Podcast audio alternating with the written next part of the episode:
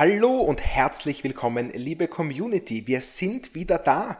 Es ist schon etwas länger her, dass ihr uns in dieser Konstellation erlebt habt. Ich sitze nämlich heute alleine zur Abwechslung mal wieder mit unserem Thomas. Grüß dich, Thomas. Hallo da draußen, Servus Max. Ah, Thomas, es ist viel passiert. Wir hatten jetzt äh, den Sommer, er ist zum Glück noch nicht vorbei, aber wir hatten jetzt einige von unseren CEO-Talks, die, äh, soweit ich das beurteilen kann, euch, liebe User und liebe Userinnen, sehr gut gefallen haben, was mich sehr freut. Da erwartet euch auch noch mehr.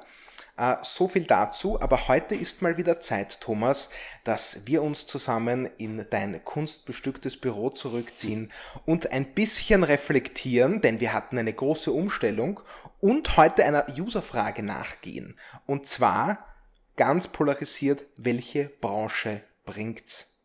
Bevor wir dort aber hingehen, Thomas, würde ich jetzt gern nochmal auf unsere Umstellung zurückkommen. On360 ist Sunrise geworden. Ich glaube, das hat jeder mitgekriegt. Unser Podcast wurde dazu sehr oft und sehr gut gehört. Wir haben es auf der App breit kommuniziert. Ich glaube, die Information ist nach draußen gelangt, ja. Und äh, was mich dazu jetzt mal interessiert, Thomas, wie ist die Umstellung gelaufen? Ähm, ja, gerne. Vielleicht äh, vorab aber noch ganz kurz zurück. Du hast vorher erwähnt zu unseren Podcast-Formaten, dass wir ja, ja, jetzt bitte. ähm, häufiger auch ähm, in einem anderen Format das Ganze machen, nämlich in diesen CEO-Talks. Oh yes. Da bin ich sehr, sehr glücklich darüber. Ähm, ich fand, dass unsere ersten da schon sehr gut funktioniert haben. Ähm, ich hoffe auch, dass es in der Audience wirklich gut ankommt, ja, dass man da ein bisschen was mitbekommt und was lernt. Ich sage es ja immer wieder dazu, es geht halt darum, dass wir wirklich versuchen, ähm, Verständnis zu schaffen, für wie das Geschäft wirklich rennt. Ähm, das heißt, kein Blick auf die Finanzdaten, sondern hin aufs operative Geschäft ähm, wie wird so ein Unternehmen geführt und, ähm, und wie funktioniert eigentlich, die, werden die Dinge, die dort passieren, gebaut oder gemacht oder da gab es früher diese Sendung, Sendung mit der Maus, wo man einfach gesehen hat, wie eine Büroklammer gemacht wird oder solche Dinge. Ja. Und, äh, und ich fand das immer wahnsinnig spannend und äh, entsprechend ist das ein bisschen eine Reflexion meines persönlichen Interesses an diesem Unternehmen. Ja, und freue mich schon sehr darauf, dass wir nächste Woche, äh, übernächste Woche den Thomas Birtel äh, von der Strabag sehen werden. Oh yes. Ähm, dann äh, in nächster Zukunft werden wir dann auch noch mit dem Christoph Boschan von der Wiener Börse sprechen. Ich glaube auch immer sehr spannend, nämlich yes. nicht nur über ähm, sozusagen globale Makroentwicklungen, das finde ich weniger spannend, sondern wirklich, wie Börse funktioniert. Mhm, mhm. ähm, der Andreas Brandstätter von der Unica ähm, wird uns dann auch, auch bald beehren und Wahnsinn. auch Thomas Arnoldner von der A1. Das heißt also wirklich eine, glaube ich, eine tolle äh, Serie an Gesprächen, die wir da aufbauen und ähm, das waren jetzt nur einige ausgewählte Namen, da werden noch viel, viel mehr kommen.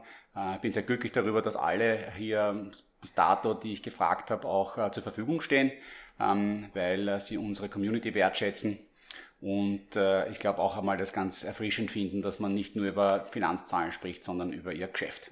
das glaube ich. Ja. Ich muss auch dazu sagen, du hast dich ja da wirklich auch als ein, ein äh, ausgezeichneter Interviewer entpuppt, finde ich. Du kannst da ja ganz markante Fragen stellen, ohne unfreundlich zu sein, was immer ganz wichtig ist, einen schönen Bogen spannen. Ich habe nicht gewusst, dass du das kannst. Ich wusste auch nicht, dass ich es kann. Äh, ich äh, ich lasse die, ähm, die Beurteilung da aber auch da, dir übrig oder unseren, unseren Hörern. Ich freue mich darüber, über jeden, der dazukommt. Mhm. Ähm, und dass ich diese Sachen anhört, weil ich ja wirklich der Meinung bin, dass, dass einfach das fundamentale Verständnis für das, was wir tun, so wichtig ist, dass man auch ein guter Anleger wird.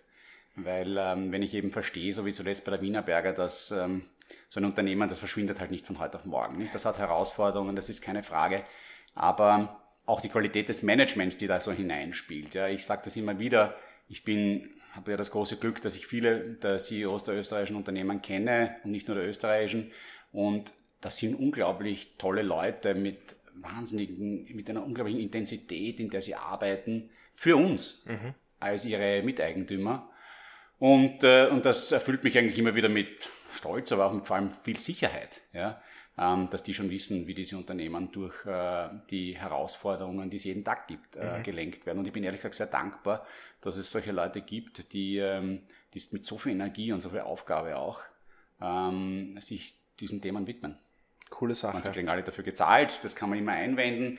Ja, aber ich muss dazu sagen, das tut es bei den meisten Punkt, nicht. Also ja. die aller, allermeisten ähm, haben gar keine so großen Lebensansprüche. Die meisten sind relativ bescheiden in den Dingen, die sie tun. Das ist mhm. alles verhältnismäßig, ja, weil Aber, aber ähm, das sind schon sehr wirklich beeindruckende Persönlichkeiten, die hier tagtäglich für uns ins Büro gehen. Mhm. Ja, also schön, dass du das ansprichst, kurz. Ja, also das äh, hat mir auch riesen Spaß gemacht und ich habe auch den Eindruck, der Community äh, haben diese Talks Spaß gemacht. Eh, toll, äh, was alles noch kommt. Ja, mhm. also ich bin ja mega gespannt drauf und freue mich auch schon auf die nächsten. Äh, aber jetzt, Thomas, äh, jetzt kommen wir auf Sunrise so eine Umstellung, die ist natürlich nie ganz einfach, ja. Also da hat, glaube ich, jeder in seinem Department unterschiedliche Schwierigkeiten gehabt, um zu schauen, wie bringen wir das grafisch, verbal und so weiter äh, über die Bühne. Du hast natürlich das alles im Hintergrund auch, dieses riesige Drum sozusagen betreut, ja. Wie, äh, wie ist diese Umstellung gelaufen aus deiner Perspektive jetzt, wo sie geschafft ist? Sie läuft nie so ähm, gut, wie man sich das vorstellt. Ähm, es war ein extrem hartes Stück Arbeit. Man mag im ersten Moment glauben, wir haben nur ein bisschen die Farben gewechselt und äh, um da in eine neue Welt hineinzugehen. Es ist aber atemberaubend aufwendig. Ähm, wir sind auch kein Riesenteam, ähm, sondern eine kleine Mannschaft, die, ich würde sagen mal, sehr intensiv arbeitet und ähm, ähm, mit sehr viel Know-how an die Sache herangeht. Aber es liegt halt sehr viel Arbeit auf der Schulter weniger. Und ähm, es war schon sehr herausfordernd und ich bin mir auch sicher, dass es immer noch nicht perfekt ist. Ja, wir hatten gerade bei Android ähm, am Anfang auch eine Herausforderung in der, in der Software. Ähm, das muss man insofern verstehen. Android ist eben nicht so eine gleichmäßige Plattform wie äh, iOS von Apple. Aha. Es ist in der Programmierung deutlich aufwendiger, weil unterschiedliche Geräte mit unterschiedlichen Softwareversionen anders reagieren. Mhm. Ich glaube, wir haben jetzt mittlerweile die, äh, die größten Teile abgefangen, aber es sind sind dann so Kleinigkeiten, die dich durcheinander bringen, wie wenn jemand seine E-Mail-Adresse mit Großbuchstaben irgendwie eingibt und, und das dann in den Abrufen in der App irgendwie für Herausforderungen sorgt. Man, diese Apps sind hochkomplexe Software, ähm, vor allem deshalb, weil sie so abgesichert sein müssen mhm. auf Fremdzugriffe. Und, ähm, und das alles zu machen ist äh, sehr herausfordernd und vor allem an alles zu denken, was alles schiefgehen kann und worauf man achten muss, das ist äh, das war sozusagen über die letzten vier Wochen häufig auch ein Grund dafür, warum ich nicht gut geschlafen habe. Nicht, weil ich nicht gewusst habe, dass wir es nicht hinbekommen werden, aber weil es mich einfach wahnsinnig angestrengt hat. Das, ja, ich glaube, man kann sich das schwer vorstellen, wenn man nicht einmal in einer ähnlichen Situation war. Aber mein Lieblingsvergleich für sowas ist jeder, der irgendwie schon mal versucht hat, an der Schule oder an der Uni eine Gruppe zu organisieren, die auf Linie zu bringen und zusammen irgendwas umzusetzen, der weiß, was das für eine Herausforderung ist. Und wenn wir dann über so ein komplexes Unternehmen sprechen, wie Sunrise Capital es nämlich ist, äh, ist das eigentlich ziemlich atemberaubend, dass das dann doch alles so sauber über die Bühne gegangen ist. Ich bin nicht überrascht, hm. aber ich bin äh, beeindruckt davon, äh, was für eine Gewalt dahinter steckt an Problemen, die gelöst werden müssen. Äh, das Lösen der technischen Probleme, das ist das eine, das ist eben sehr anstrengend. Was mich natürlich auch immer wieder belastet, ähm, ist, äh, ob wir das Richtige tun. Mhm. Ja, also ich glaube, ähm, die Umstellung war notwendig ähm, für die Entwicklung, in die wir uns, die wir zugehen. Mhm. Aber sie war natürlich nicht einfach. Viele Leute haben sich an On360 gut gewöhnt. Mhm. Und, und finden das auch ein bisschen befremdlich, warum wir jetzt hier in eine, eine, eine neue Markenwelt hineingehen.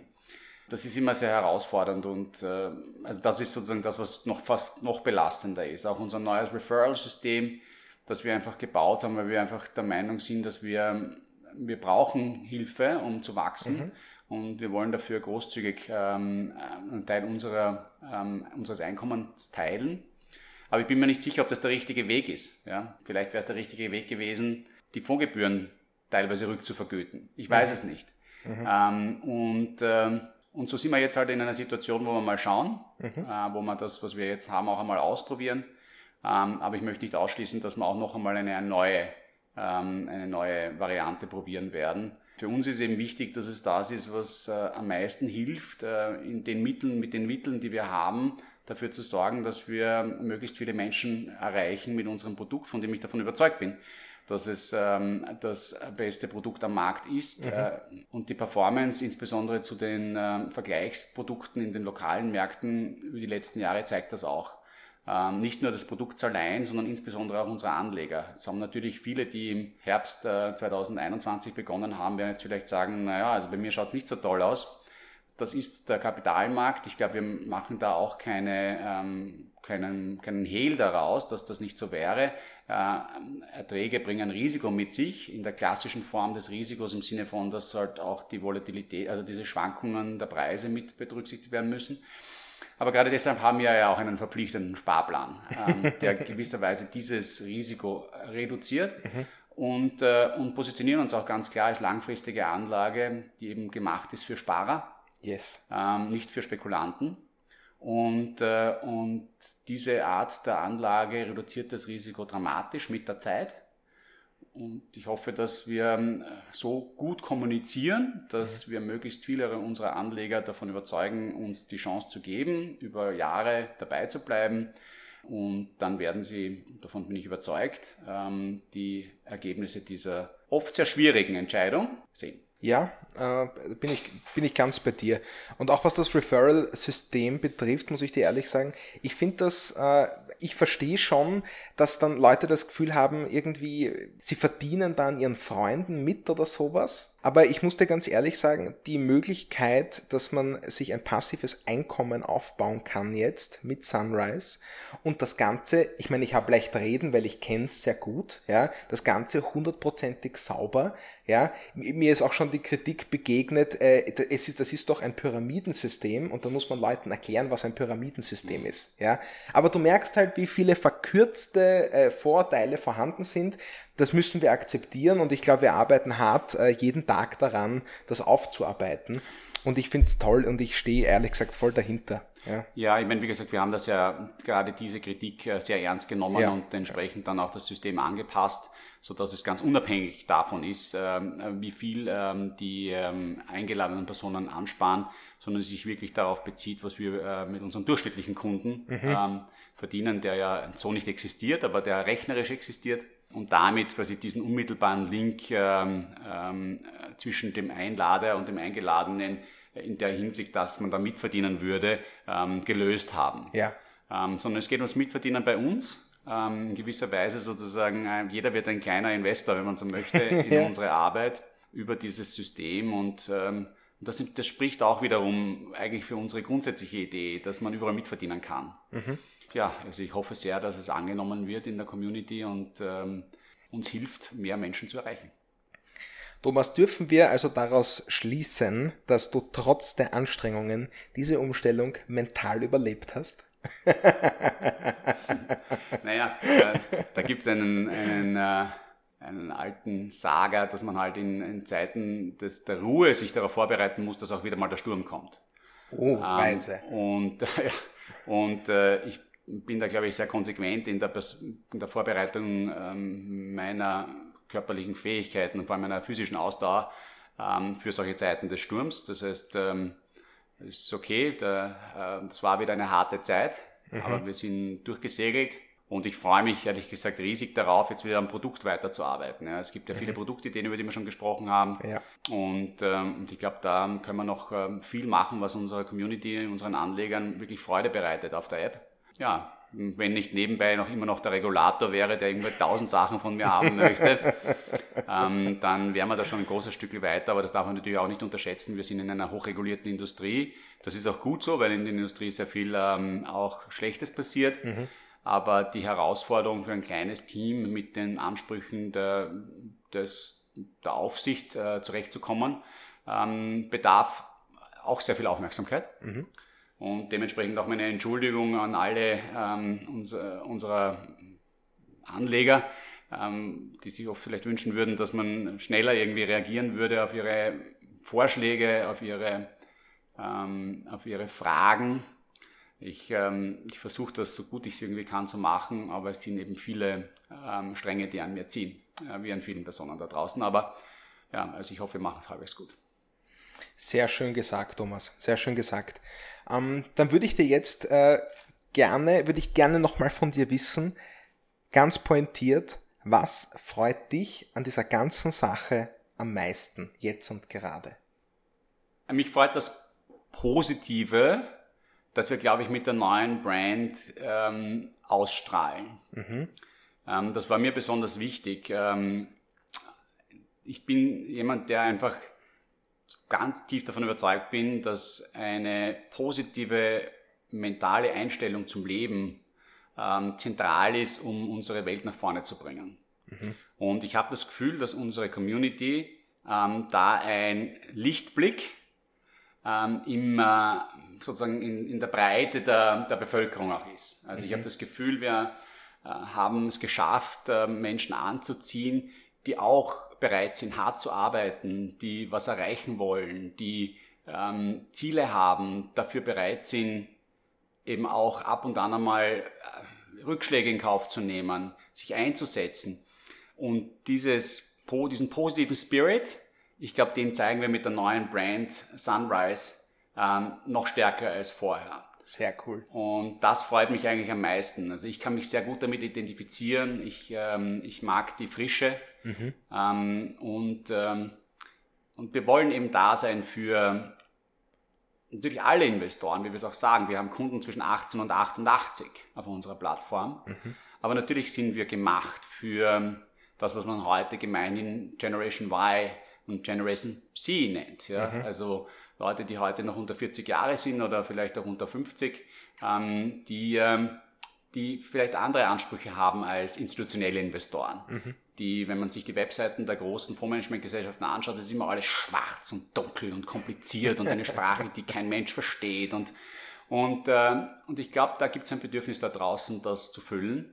Mhm. Äh, und das wollen wir mit einer positiven Energie füllen, mhm. ähm, auch mit Zugang zu mir, zu anderen Leuten, die hoffentlich dann irgendwann einmal für unsere Fonds verwalten werden, ähm, um ähm, hier den jungen Menschen und den, vor allem den positiven Menschen. Ich meine, das Positiv ist etwas, wenn man es nicht weiter erklärt, ist schwerer zu, sozusagen muss man irgendwie ausfüllen mhm, ja. als jung, aber mir ist ganz eigentlich, ist es mir egal, wie alt die Leute sind. Ähm, mir ist wichtig, dass sie positiv sind. Mhm. Und ähm, nur nichtsdestotrotz quasi ist klarerweise die Positionierung eine, die sehr jugendlich sein soll, die äh, jungen Anleger ansprechen soll und für die wir da sind, denen wir die Möglichkeit geben, ähm, mitzugestalten, mhm. indem sie unser Investment-Universum mitbestimmen können.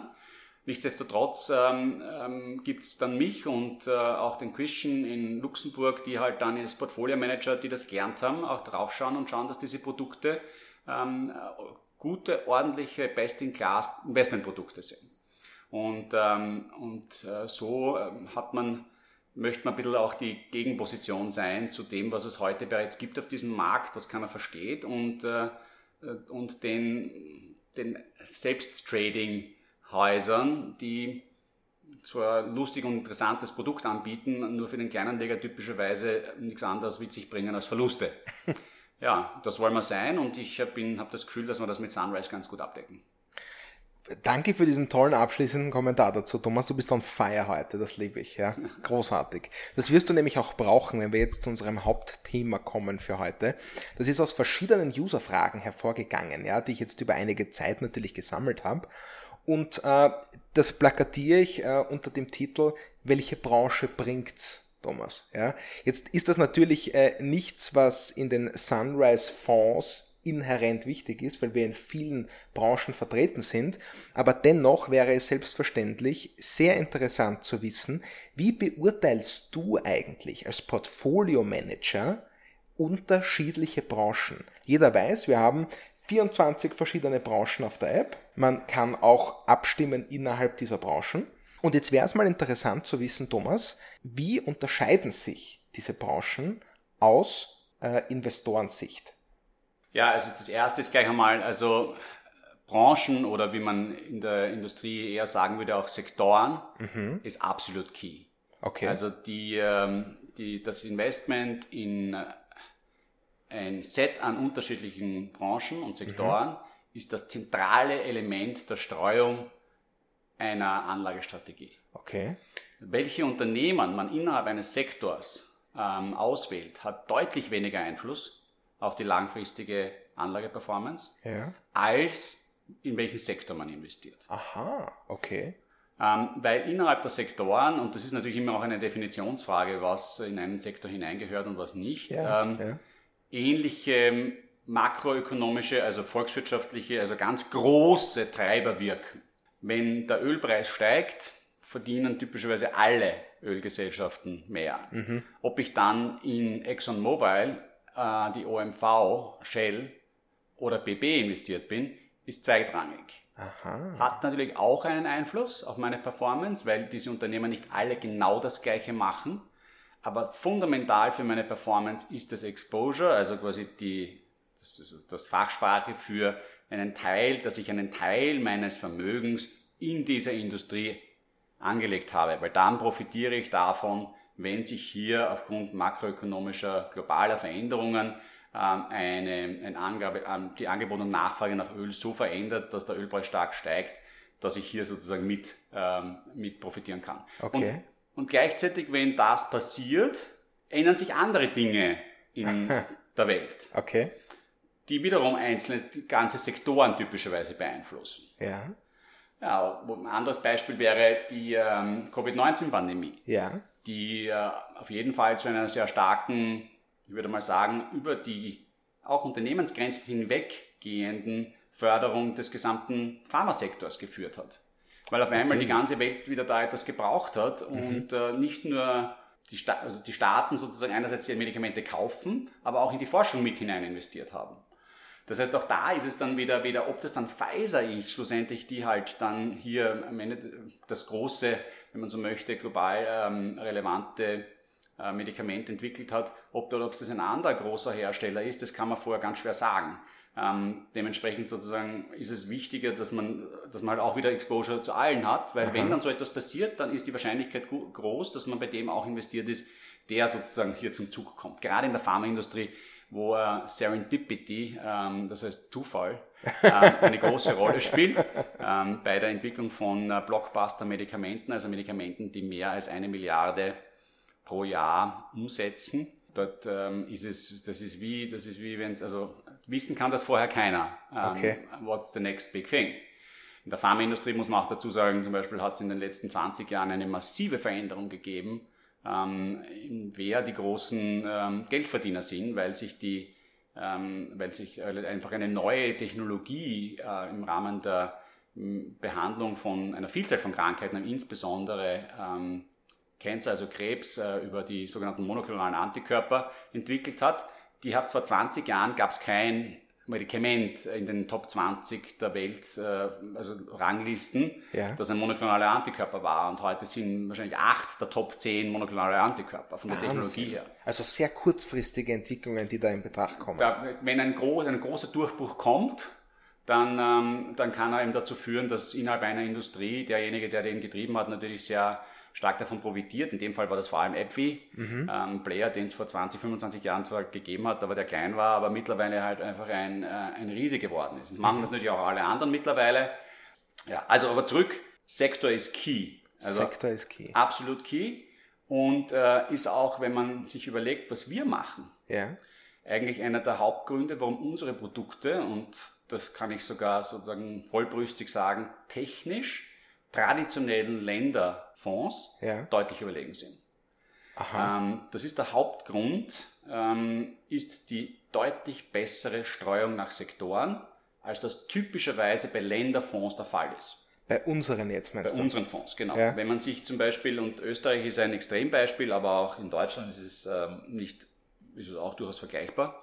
Der österreichische Länderindex ATX, also der Hauptindex, hat investiert in die 20 größten äh, börsengelisteten Unternehmen des Landes, die hier in Österreich ihren Sitz haben. Und das sind vor allem Unternehmen aus dem Finanzsektor, mhm.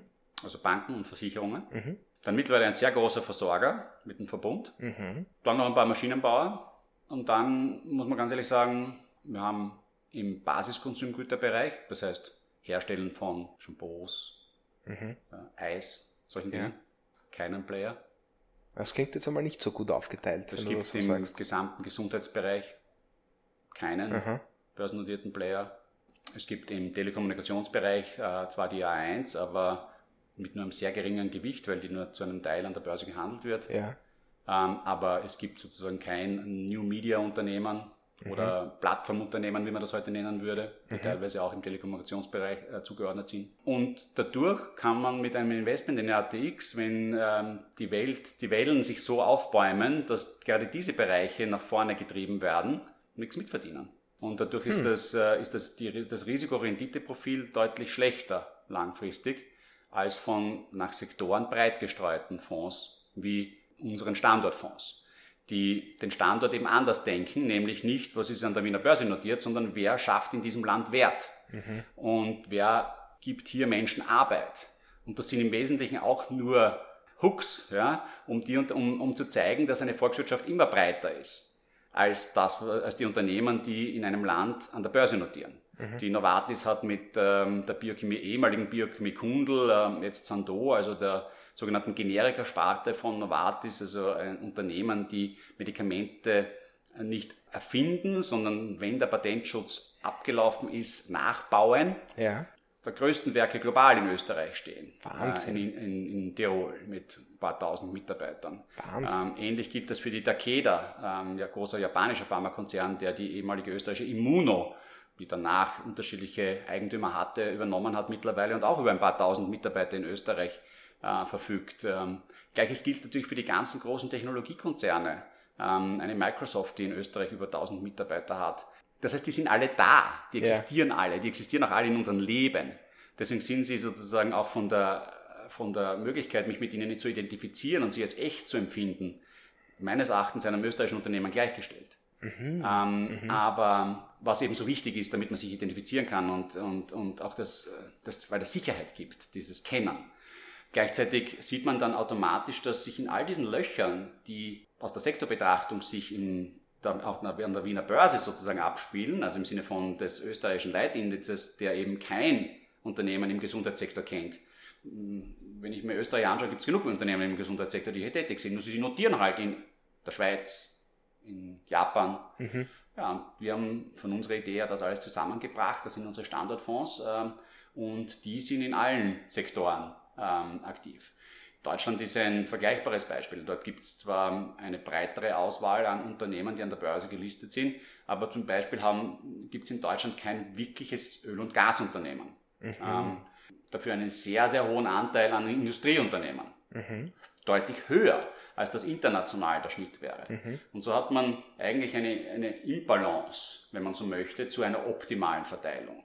Und auch unser deutsches Produkt gleicht diese Imbalance deutlich aus weil wir eben darauf achten, auch im Portfolio-Management, dass unsere Produkte von ihrer Verteilung nach Sektoren nicht zu weit vom globalen Durchschnitt sich wegbewegen.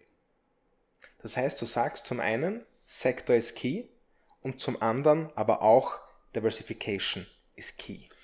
Dass, ja. da, dass die Dinge müssen einfach übereinander liegen. Ja, müssen ist gar nichts, nicht? Ich meine, es ist immer die Frage, wie viel Risiko ich nehmen, nehmen möchte. Äh, in den mhm. letzten mhm 10, 15 Jahren, wenn ich nur in den Technologiesektor investiert hätte, hätte ich alles richtig gemacht.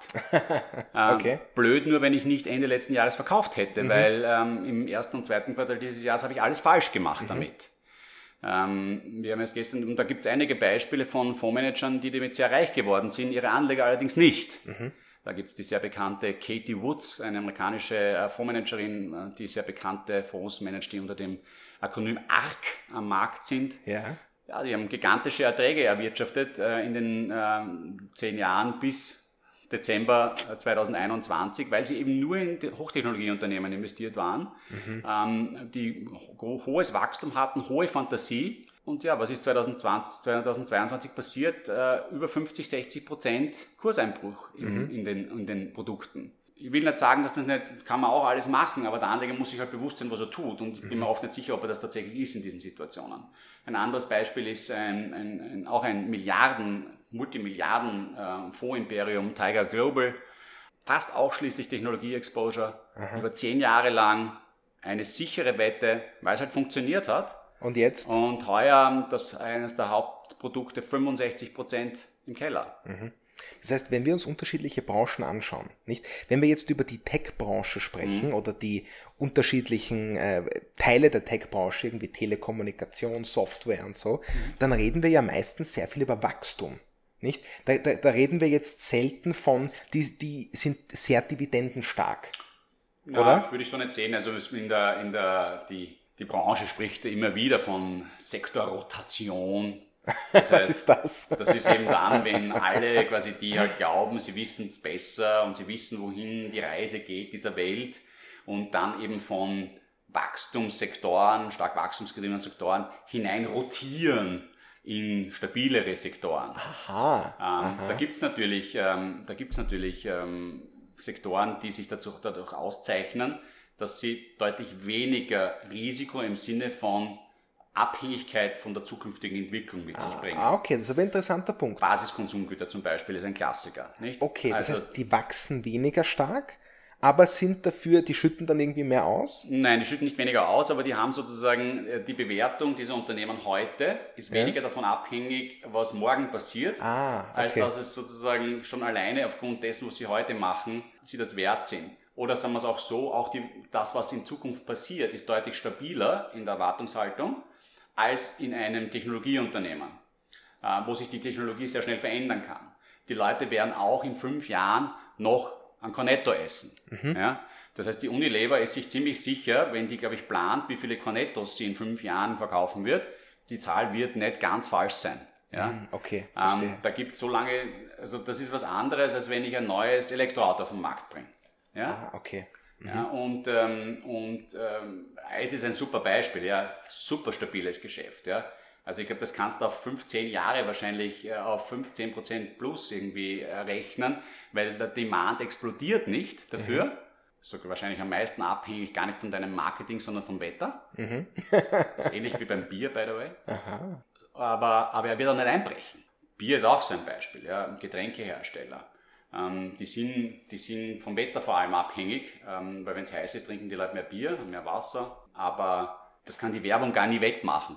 Ja? äh, da Das ist um, sehr interessant. dafür, und dann hast du sozusagen, also es gibt sogar diese stabilen Branchen, Ja, äh, auch Energieversorgung. ja. Ja, also Da wird sich nicht den Strom irgendwie Ja, mhm. vom, werden wir, werden wir weiter einkaufen müssen. ja. ähm, neuer Stromproduzent zu werden, mh, ganz ziemlich schwierig. Ja? Also Ah, okay. wenn mir den Verbund so anschaue mit seinen Donaukraftwerken, es wird niemand anderer kommen und Donaukraftwerke bauen, nicht? weil es halt nicht geht. ja. Ähm, und dementsprechend wird er dort weiterhin ähm, sehr viel Strom produzieren. Ähm, wird das jetzt, ja, aktuell geht es durch die Decke Ja. aufgrund einer Sondersituation. Aber ansonsten wäre da hier die Entwicklung halt auch eher stabil gewesen, nicht? Weil der Stromverbrauch grundsätzlich stabil ist.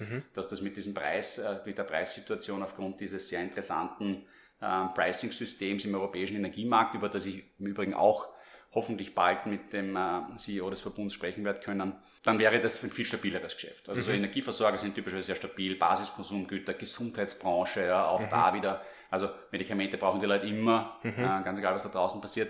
Das sind so die klassischen sozusagen stabilen Industrien. Und dann hast du die sogenannten Zyklika.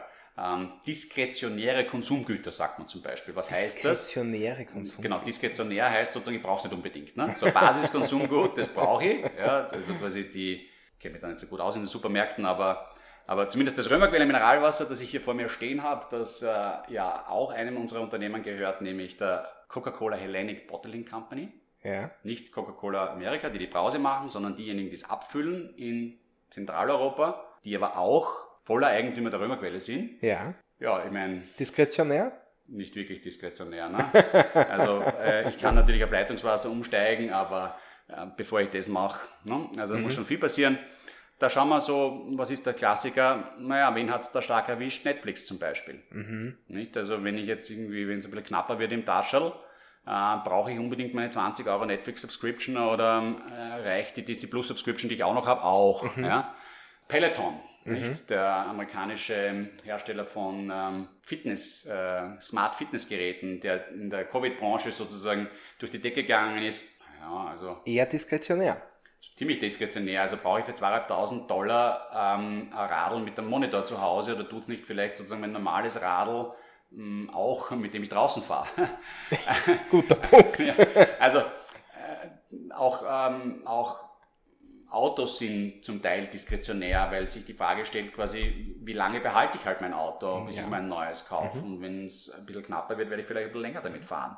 Ja, also da gibt es große Unterschiede und äh, es gibt Menschen da draußen, die würden darauf schwören, dass sie das besser wissen, welche Industrie sich in Zukunft besser entwickeln wird und dementsprechend eben Sektorrotationsstrategien anbieten, wie gesagt, ich, dafür sind die Märkte typischerweise zu effizient, um das wirklich zuzulassen, weil Ja. wenn es jemand wissen würde, wohin die Zukunft geht, dann wäre er schon unendlich reich. So viele von denen gibt's nicht. Die meisten sind Glücksritter, die lange Zeit auf die richtige Industrie setzen, die halt zufälligerweise gerade diejenige ist, die explodiert und dann rechtzeitig rausgehen, bevor sie implodiert.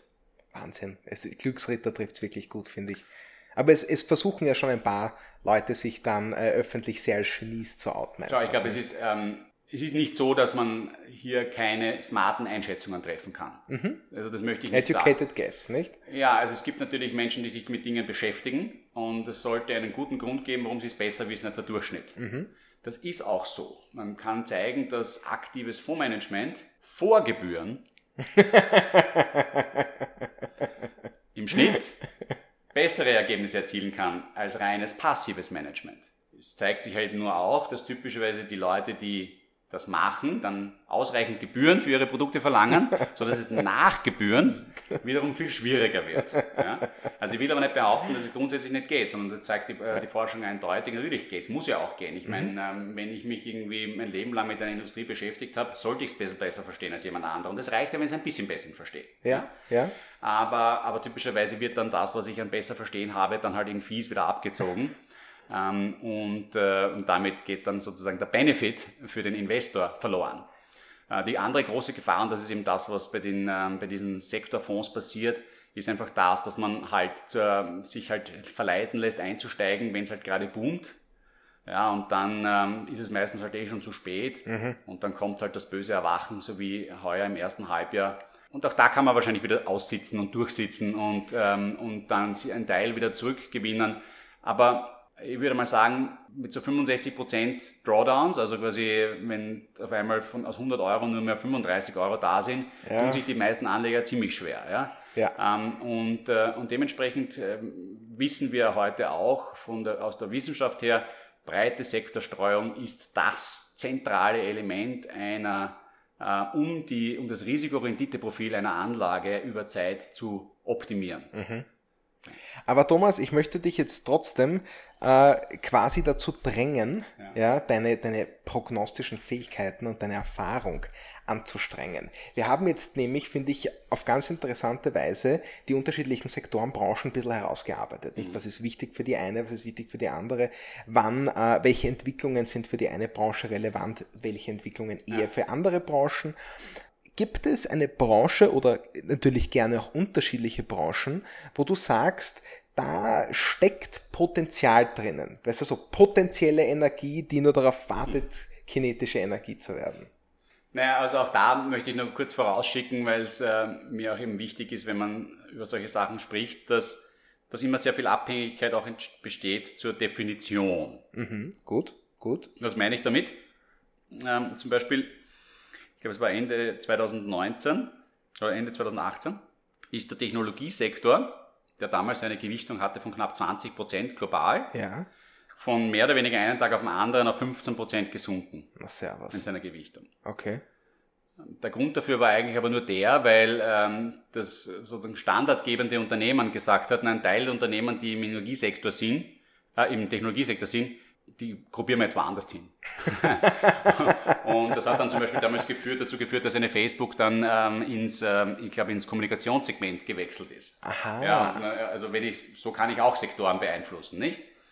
Ähm, und, und das heißt, das muss man alles wissen, nicht? Also mhm. wenn man sich da die Historie dann anschaut und sich dann wundert vielleicht, ja, ähm, es ist halt Definitionsfrage, was in einem Sektor ist und was nicht. Ja, und viele Unternehmen passen nicht gut in einen Sektor ähm, weil sie in vielen Sektoren tätig mhm. sind. Das Stichwort Mischkonzern und so? Stichwort Mischkonzern. Ähm, ähm, was ja auch immer wieder dann dazu führt, dass viele Mischkonzerne dazu, dazu tendieren, sich zur Wertschöpfung aufzubrechen. Ah, und ein Teil ja. dieser Wertschöpfung kommt dann daher, wenn man sagt zum Beispiel, ich bin jetzt ein großer Mischkonzern ja.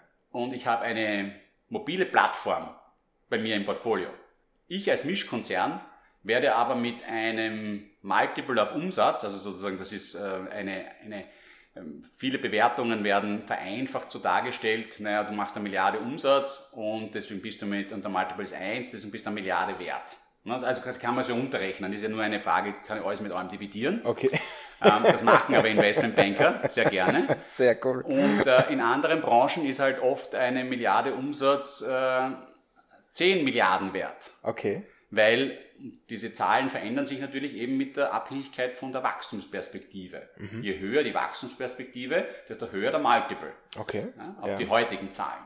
Ja. Und wenn ich jetzt also meine Plattform, aber ich bin Industrieunternehmer und deswegen werde ich dort hineingegeben in diesen Bucket Industrieunternehmen und da ist der Multiple nur eins. Ja. ja. Und deswegen wird auch mein tolles mobiles Plattformgeschäft, das eine Wachstumsrate von 150 Prozent hat, nur mit diesem Multiple von 1 bewertet. Und deswegen gebe ich es jetzt raus aus meinem Verbund und mache sein eigenes Unternehmen, weil dann ist es auf einmal im anderen Sektor und dann hat es ein Multiple von 10. Interessant. Und die Realität ist, das funktioniert auch tatsächlich. Ja, es ist ja nicht so, dass das nicht wirklich auch nicht gehen würde, sondern das Aha. passiert dann tatsächlich, was ein bisschen so ein bisschen die Hybris der ganzen Industrie natürlich auch zeigt, weil was ich nicht sehe, sozusagen, kann ich auch nicht bewerten und so, wenn ich es dann sozusagen herausgliedere, dann schaut halt wieder jemand mal drauf und, und gibt halt auch unqualifiziert dann irgendwelche Wachstumsstatements ab. Aber wie auch immer, ähm, aber das ist, ähm, da gibt es eben große Unterschiede, wie ein Unternehmen bewertet wird, wo es hingehört, was sich mit diesen Sektoren tut, die man zuerst einmal bedenken muss, wenn man über eine Industrie an sich spricht. Mhm, ja, gut, ja. dass du das klarstellst. Ja. Wir haben uns ja, wir haben, also in den, es gibt die sogenannten Global Industry Classification Standards. Okay. Das ist so der absolute Klassiker. Dort werden aktuell die, wird die globale Weltwirtschaft in elf Sektoren eingeteilt. Ja. Ähm, wir haben uns ja entschieden, das ein bisschen granularer zu machen, mhm. weil wir eben der Meinung sind, dass da teilweise Kraut und Rüben in einem Sektor ähm, muss ja auch so sein. Nicht ja. je mehr ich zusammenfasse, zum Beispiel halt eben im, im, im Gesundheitsversorgungsbereich, dort hast du eben die einerseits die Pharmaindustrie, aber auch die ganzen Medical Device Hersteller drinnen. Das ist aber unterschiedliche Baustelle. Ja? Also ähm, das Herstellen von einem Medikament und das Herstellen von einer Prothese äh, hat unterschiedliche Treiber, wie es sich entwickelt. Mhm. Und äh, bei uns ist es dementsprechend zum Beispiel getrennt mhm. in dem Fall. Ähm, aber diese Global Industry Classification Standards, die sind sozusagen global mhm. und Standard.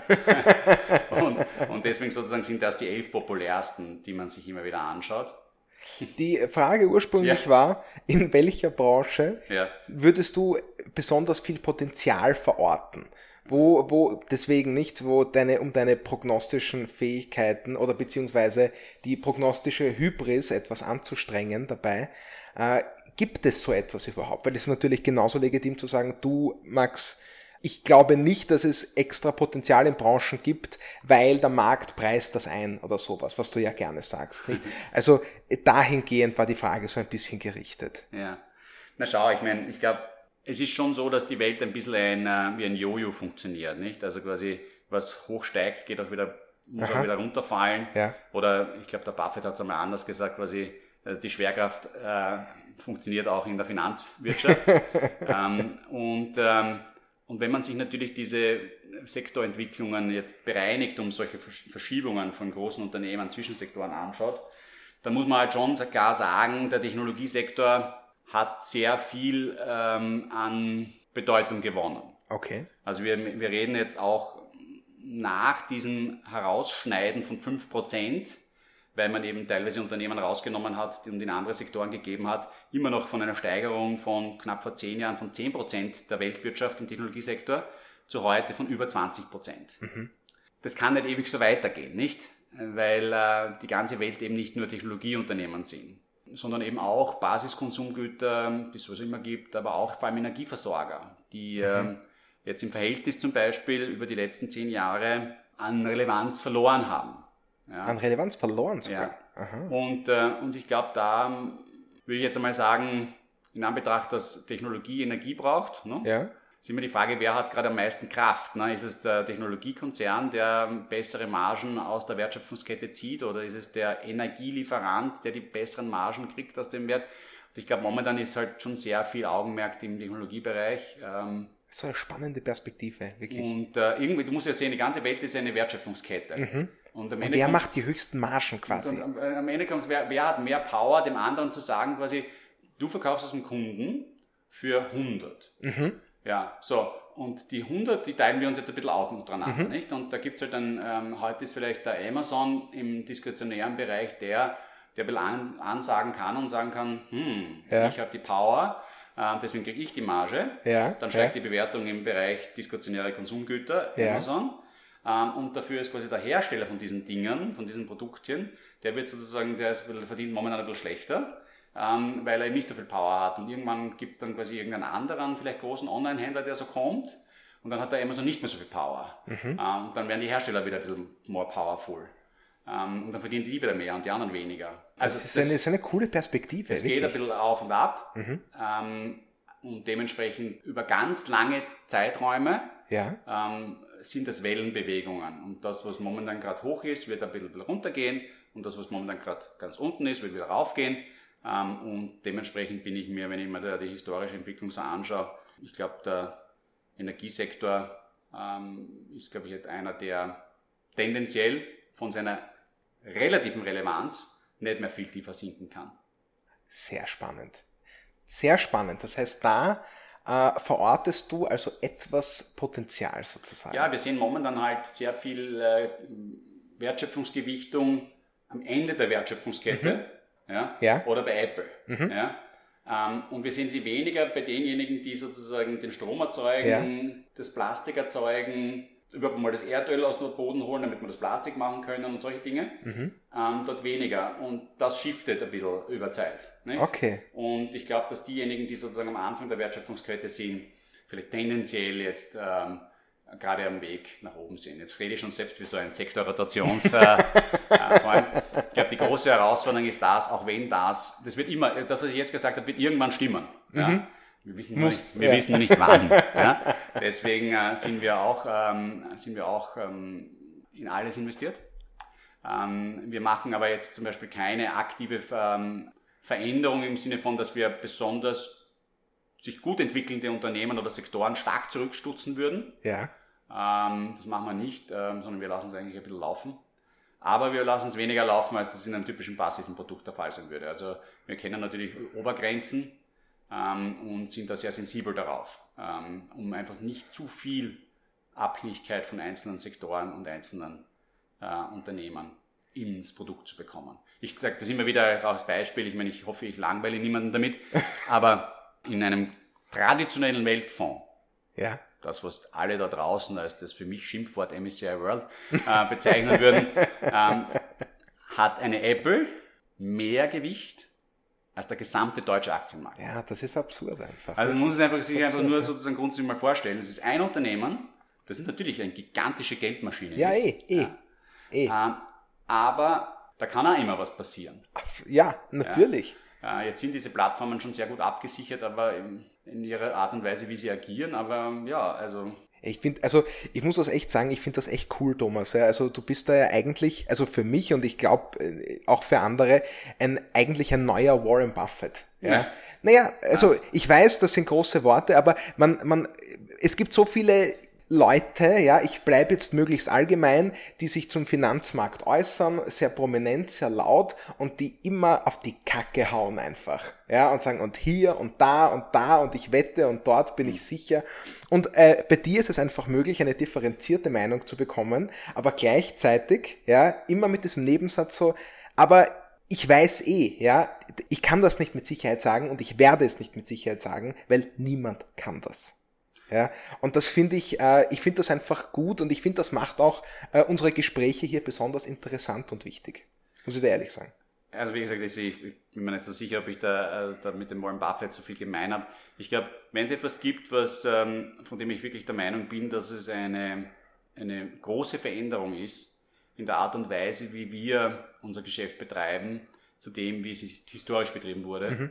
ist das, dass für mich äh, die Rendite unserer Fonds zweitrangig ist, hin auf die Rendite unserer Kunden. Oh ja. Mhm. Weil das mhm. ist eigentlich das große Thema. Es bringt mir überhaupt nichts, wenn ich einen Fonds habe, der 10% Rendite im Jahr erwirtschaftet, mhm. wenn meine Kunden nur 2% erwirtschaften, weil sie den Fonds immer zur falschen Zeit kaufen.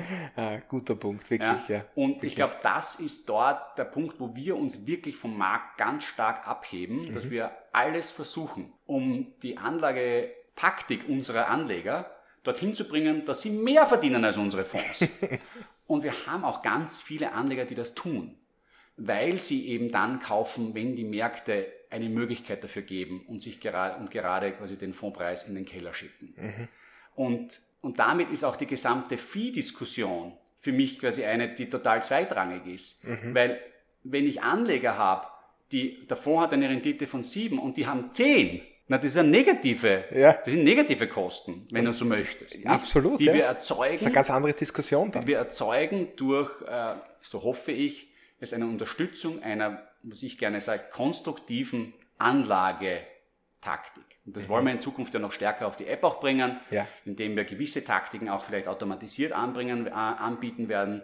Ähm, aber das ist der wirkliche die wirklich große Veränderung von dem, was wir machen. Der Fonds ist grundsätzlich wichtig, Mhm. aber, aber am Ende zählt für den Anleger, was er im Taschel hat. Und das hat mit dem Fonds nur bedingt was zu tun, sondern vor allem damit, wie er mit dem Fonds umgeht. Und unsere Fonds sind so gebaut, dass sich die Menschen damit wohlfühlen können, damit sie sie langfristig halten können. Thema Nummer eins.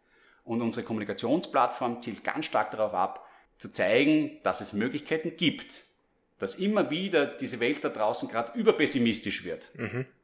Wenn es ein Zeitpunkt gekommen ist, auch mal zu sagen, heute zahle ich einmal noch was zusätzlich ein, heute verdopple ich meine Sparrate und für die aller, aller, allermeisten unserer Anleger, die das schon mal gemacht haben, hat sich das ziemlich ausgezahlt bis dato. Thomas, äh, großartig. Ich hätte eigentlich noch ein paar Fragen vorbereitet, aber wir sind schon längst über der Zeit. Deswegen werden wir Schluss machen an der Stelle. Äh, ich bedanke mich nochmal ganz herzlich bei dir. Das fa- fand ich wieder ein richtig hochkarätiges Gespräch heute. Ich freue mich schon auf das nächste. Äh, vielen Dank dafür. Äh, ich entlasse dich jetzt in einen äh, weiteren harten Arbeitstag, den du aber genießen wirst. Davon bin ich überzeugt. Und äh, wünsche euch da draußen viel Spaß beim Anhören. Ich hoffe, der Podcast gefällt euch. Liked uns bitte gerne, abonniert uns auch da, wo ihr den Podcast hört. Das hilft uns sehr zu schauen, wo ihr seid, wo ihr uns am liebsten hört. Und genießt es. Ihr werdet noch mehr von uns hören. Ciao.